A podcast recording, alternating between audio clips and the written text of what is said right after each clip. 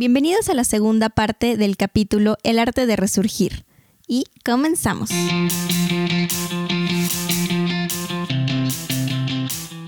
Nosotros somos Fer y Plush. y esto es Deja de condenarte. Deja de condenarte. En este podcast compartiremos con ustedes nuestras experiencias personales en todos los terrenos. Si te sientes identificado, escúchanos.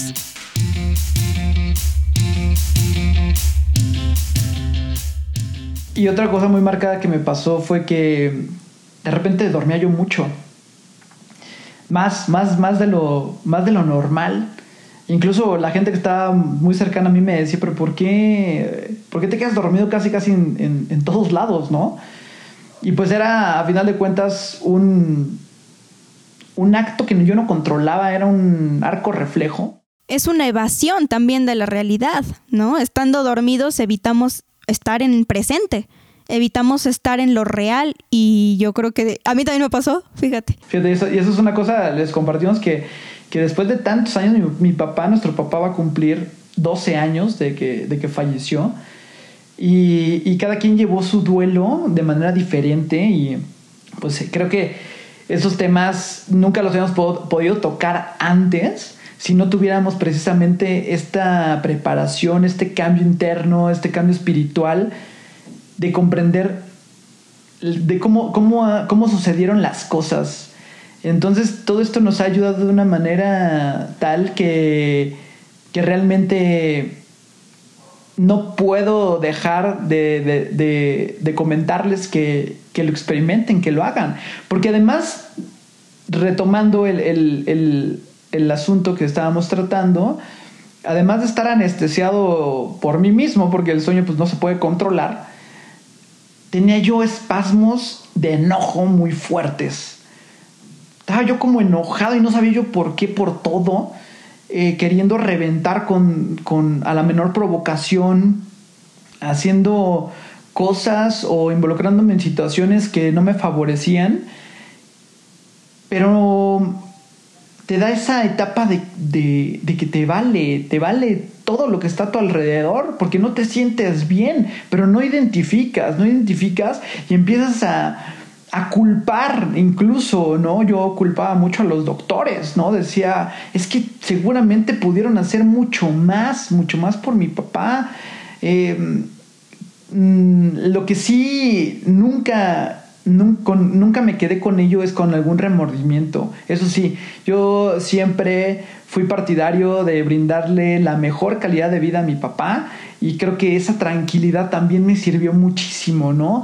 Pero yo decía, Dios mío, pero ¿por qué me lo dejaste tan poquito tiempo? Todavía, yo recuerdo que decía, es que todavía le falta conocer a, mi, a su nieto, ¿no? Que, que ahora, bueno, en, esta, en, en este punto, pues lo va a conocer solamente mi mamá, ¿no? Pero pues también mi hijo lo va a conocer porque pues voy a hablar mucho de, de su abuelo, ¿no? De cómo fue, de la enseñanza que nos dejó. Digo, es muy, es muy fuerte todo esto, pero, pero ese enojo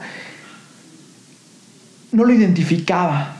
No lo identificaba. Yo decía, pero ¿por qué estoy así? Debería de estar triste en lugar de enojado. Y no, efectivamente estaba yo enojado y enojado con la vida y enojado con, con, un, con un ser superior.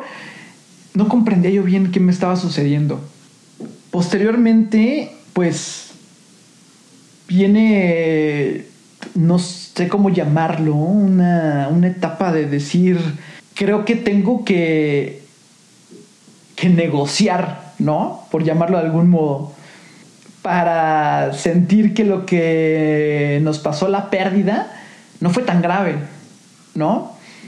Y esa, y negociación empezó conmigo yo diciendo, es que seguramente si, si hubiéramos seguido, si mi papá hubiera seguido enfermo, pues a la que se hubiera llevado también es a mi mamá y después se hubiera llevado a nosotros por el, por el proceso que vivimos de, de la enfermedad de mi papá. Entonces haces como un, una negociación, incluso también empecé a negociar con Dios y le dije, bueno, pues, pues te agradezco porque me lo, me, lo, me lo dejaste conocer 28 años, ¿no? Aproximadamente creo yo, si no mal recuerdo, yo tenía 28 años, eh, o no sé si menos, no, no recuerdo bien. Eh, entonces empiezas a, querer negociar para querer estar bien, ¿no? No, es, no siempre es, es lo mejor, pero me sirvió en este punto para mí. Exacto, y si te das cuenta, o sea, todo lo que hemos dicho ahorita de, mm, de estas etapas por las que cada uno pasó a su modo y que seguramente pues todos hemos pasado por estas etapas en algún momento de la vida, todo de lo que hemos estado hablando está basado totalmente en la mente, en lo que yo creo, ¿no? En, pues yo entiendo que es así y estoy enojado por esto y a mí me pasó por esto. ¿Y por qué, Dios mío, te llevaste a mi papá? ¿No? O sea, pero es un es una, una forma de verlo que, que no estás siendo claro ni siquiera contigo mismo. Lo estás viendo todo desde acá, desde la mente, desde, mm, desde el tratar de entender algo que no está en tu capacidad entender.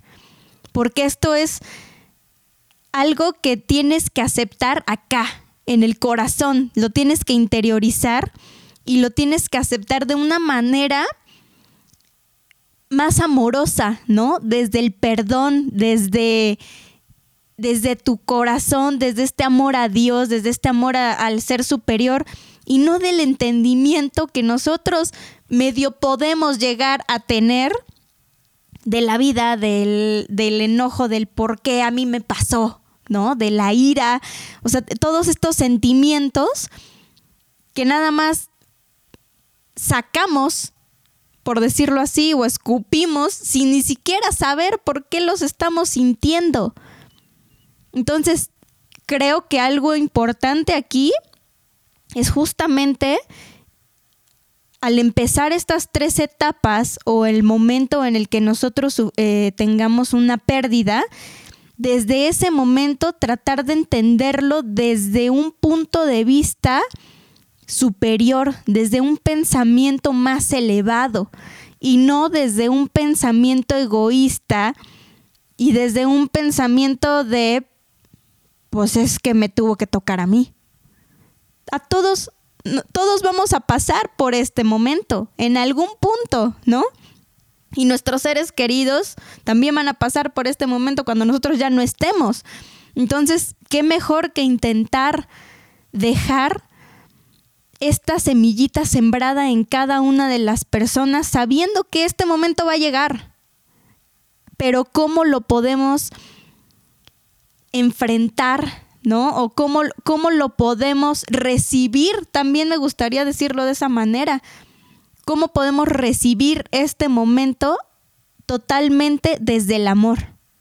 Y fíjate que a mí me pasa mucho que yo soy muy racional y quiero entender absolutamente todo lo que me sucede a mi alrededor, de dónde emanan las cosas, pero hay cosas que no te puedes explicar. Y eso ya yo, yo ya lo acepté a este punto.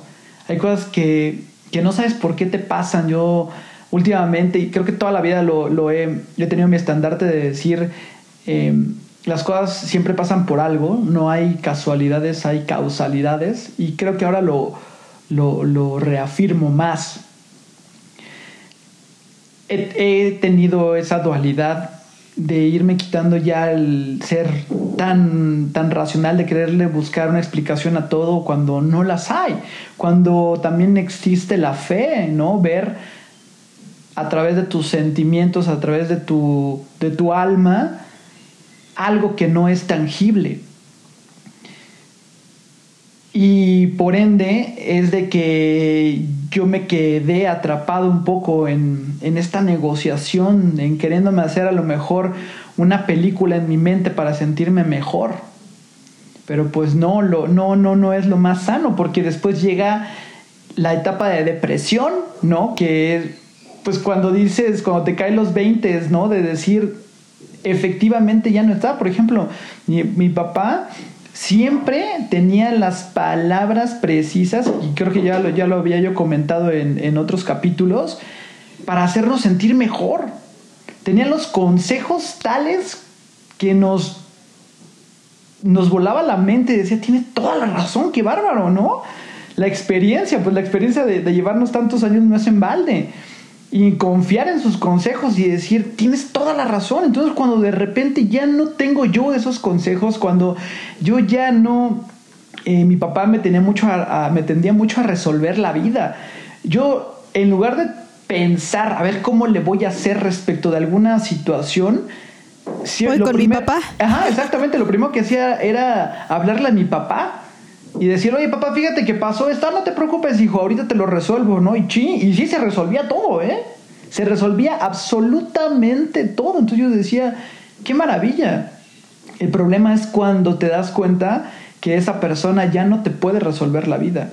Cuando te das cuenta que tienes que salir y afrontar la problemática de tu vida y ya no, ya no hay alguien que te aconseje tampoco. Entonces, en ese momento es cuando yo, pues sí, caí en depresión.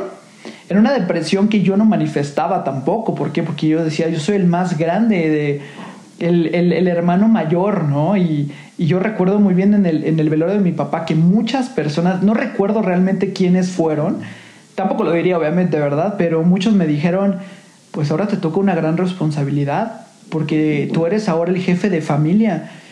Eh, te toca encargarte de tu hermana y de tu, y de tu mamá.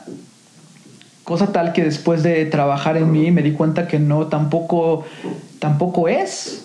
Porque todo mundo tiene un rol en la familia y yo tenía que cumplir desde el rol de hermano mayor. No de papá de mi hermana. No de, no de esposo de mi mamá. ¿Saben? Sino desde el rol de hermano desde el rol de hijo. Apoyar a mi familia, pero desde mi rol, desde mi trinchera. Y cómo es justamente lo que venimos también mencionando mucho, ¿no? Cómo es ese, esa idea que tiene la sociedad, como lo que te comentaban. Oye, ahora no está tu papá, sorpresa, ahora eres la cabeza de la familia y entonces te empiezan a echar piedras y piedras y piedras en la espalda que sin ni siquiera haberlo tú contemplado de esa manera, pues ahora te llegan a afectar. Y entonces, también en ese sentido, pues la gente no se está dando cuenta por el dolor por el que tú estás pasando en ese momento y no se les ocurre pensar que el comentario que te están diciendo, más que darte el pésame y más que darte una palabra de aliento, pues te está dando un peso más. No te están quitando un peso con sus palabras, te están dando muchísimo peso más sobre tu espalda y sobre tus hombros. Cosa que afortunadamente em, pues supiste manejar muy bien. Yo lo, yo ahora lo comento desde el otro lado, ¿no? Este, en, en algún momento, pues sí, todos queríamos, o por lo menos mi hermano y yo queremos como tomar el control ¿no? De la familia y de decir, no, pues es que ahora mi mamá, que es la que va a estar solita, ¿qué vamos a hacer? Eh, ¿De qué manera la vamos a cuidar? Porque dices, no, no manches, ahora yo me tengo que partir, o sea, tú piensas en eso, ¿no? Ahora yo me tengo que partir en tres partes más para estar una parte cuidando a mi hermano, una parte cuidando a mi mamá y yo pues ya que sea lo que Dios diga, ¿no? Iré saliendo poco a poco. Y pues no, porque en el momento en el que tú mismo te empiezas a descuidar, pues a su vez empiezas a descuidar a la familia y empiezas a... Mm, pues incluso puedes hasta empezar a bajar tus defensas, a tener enfermedades, a tener pesos que no te corresponden, a caer en depresión, como bien lo comentas, justamente a tener todos estos pensamientos que a ti no te corresponden y que en ese momento los tienes que dejar afuera, ¿no? Que no importa lo que me diga la gente, no importa si la gente me está diciendo que en este momento yo soy la cabeza de la familia, no lo soy, porque el que era la cabeza de la familia, por así decirlo, ya era mi papá. Entonces yo no soy mi papá, ni pretendo ser mi papá. Así que no me voy a adjudicar roles que no me corresponden y que además me van a llevar a tener un peso más dentro del hoyo por el que estoy intentando salir. Sí, sí, sí, sí, totalmente. Pero fíjate que ese, por llamarlo crossover, de cuando ya te van cayendo los 20 de esa situación, de cuando dices, realmente sí seré yo el, jefe de familia y empiezas a buscar ayuda y empiezas a leer y empiezas a decir, no, como yo les decía, desde mi trinchera tengo que echarle la mano a mi familia.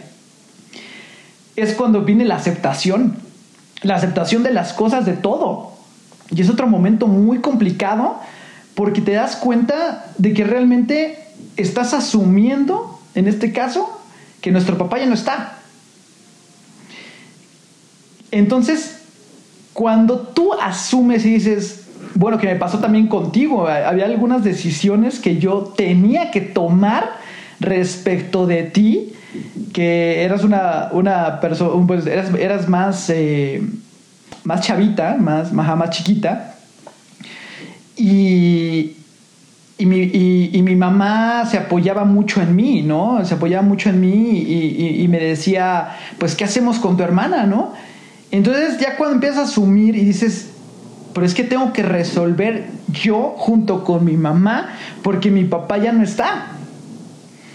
Entonces, ahí es cuando te viene la aceptación. Ahí es cuando asumes y dices, hay que resolver con lo que tengamos aquí en la tierra, papi, ilumíname, cuídame, dame esa luz para, para pensar qué es lo mejor para mi familia. Y viene, y asumes, y aceptas. Y creo que eso es básico para poder resurgir. Pero aquí, perdón, Plush, que te interrumpa, aquí me, me gustaría saber cuánto tiempo tuvo que pasar para que tú llegaras a este momento de aceptación. Fueron muchos años. Fueron muchos años, creo que estas etapas, eh, aunque son de manera natural para el ser humano, pasaron muchos años. No te podría decir con certeza cuántos, pero lo que me quedó clarísimo es que todo es un proceso. No puedes acelerar absolutamente nada. Obviamente por el, por el hecho de querer estar bien, no puedes acelerar los procesos, sino los tienes que ir viviendo. No importa posiblemente si te, si te, si te tardes em, pues un par de años, ¿no? Digo, aquí lo, aquí lo, lo, que es recomendable es no, no estancarte en ninguno de esos eh, pasos del duelo, porque entonces ya vienen consecuencias para, para tu ser, ¿no? Y para la gente que te rodea es irlos... tu salud, sí, sí, sí. Súper importante, no estancarte. Exacto, es ir, ir cruzando estas etapas, sobre todo sin prisa, pero sin descanso tampoco. No es dejarlo solito me va a llegar la resignación, solito me va a llegar la luz, no, por supuesto que no, tienes que trabajar, tienes que, regreso a lo mismo, a tener la humildad de decir necesito ayuda, porque no lo he podido superar, porque pasan los años, yo le decía a mi hermana, nuestro papá falleció en septiembre. Para mí todos los septiembres eran el peor mes, quitando obviamente el cumpleaños de nuestra mamá, que es el 3 de septiembre. Pero de ahí en fuera, para mí septiembre era el peor mes, el peor mes del año, porque precisamente el 30 de septiembre, que, que es la fecha en que falleció nuestro papá, hijo, ya me aletargaba todo el mes y decir, cada año yo decía, este septiembre tiene que ser diferente, este septiembre no me voy a deprimir, este septiembre tengo que salir adelante, este septiembre va a ser el año en el que yo cruce, cruce esta etapa. Pero sí fueron muchos septiembres, mis queridos humanos, por los cuales yo crucé y no veía yo claro. Exacto, y piensas que, el mundo o que la parte, lo exterior, lo que te rodea, piensas que eso es lo que va a cambiar, ¿no? Tú piensas que este septiembre se van a acomodar las cosas increíbles para que yo ya no me sienta triste o yo ya no tenga este recuerdo, ¿no? Como dices tú, de esta fecha. Pero te das cuenta que nadie en el exterior es capaz de cambiar y nada va a cambiar si no eres tú el que cambia eso, ¿no? Y efectivamente, no iba a haber ningún septiembre que cambiara porque el que tenía que cambiar eras tú. Totalmente de acuerdo, Fer. En la cuestión de, de querer buscar un mejor septiembre sin hacer absolutamente nada, no me iba a llegar como bien lo, lo, lo dices. Y entonces cuando te empiezas a llegar de herramientas necesarias para comprender ¿no? esta, esta, esta etapa evolutiva natural como lo es el duelo, llegas al momento del resurgimiento. Pero para mí el resurgimiento, te, les puedo decir, les puedo compartir a todos los que nos escuchan, a todas las personas que me conocen, el resurgimiento me está llegando hasta ahorita.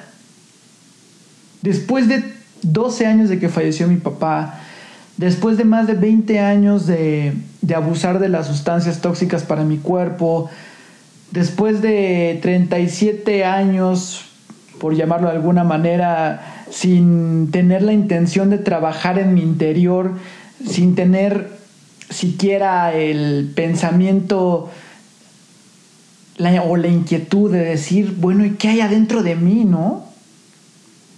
¿Qué es lo que necesito rescatar de mí, el querer cambiar? Exacto, está muy cañón como la propia vida te, nosotros que somos músicos, ¿no? La propia vida te tiene como un metrónomo, ¿no? Estás, estás en un constante em, tiempo que va corriendo, pero la vida te dice hasta aquí.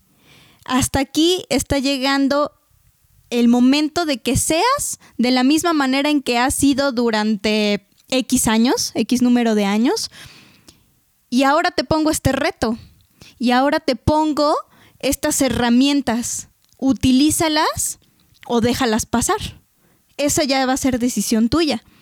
Y entonces, queridos humanos, ¿qué les pedimos y qué les aconsejamos y qué les podemos decir con todo nuestro corazón? Porque a nosotros nos, nos sirvió muchísimo.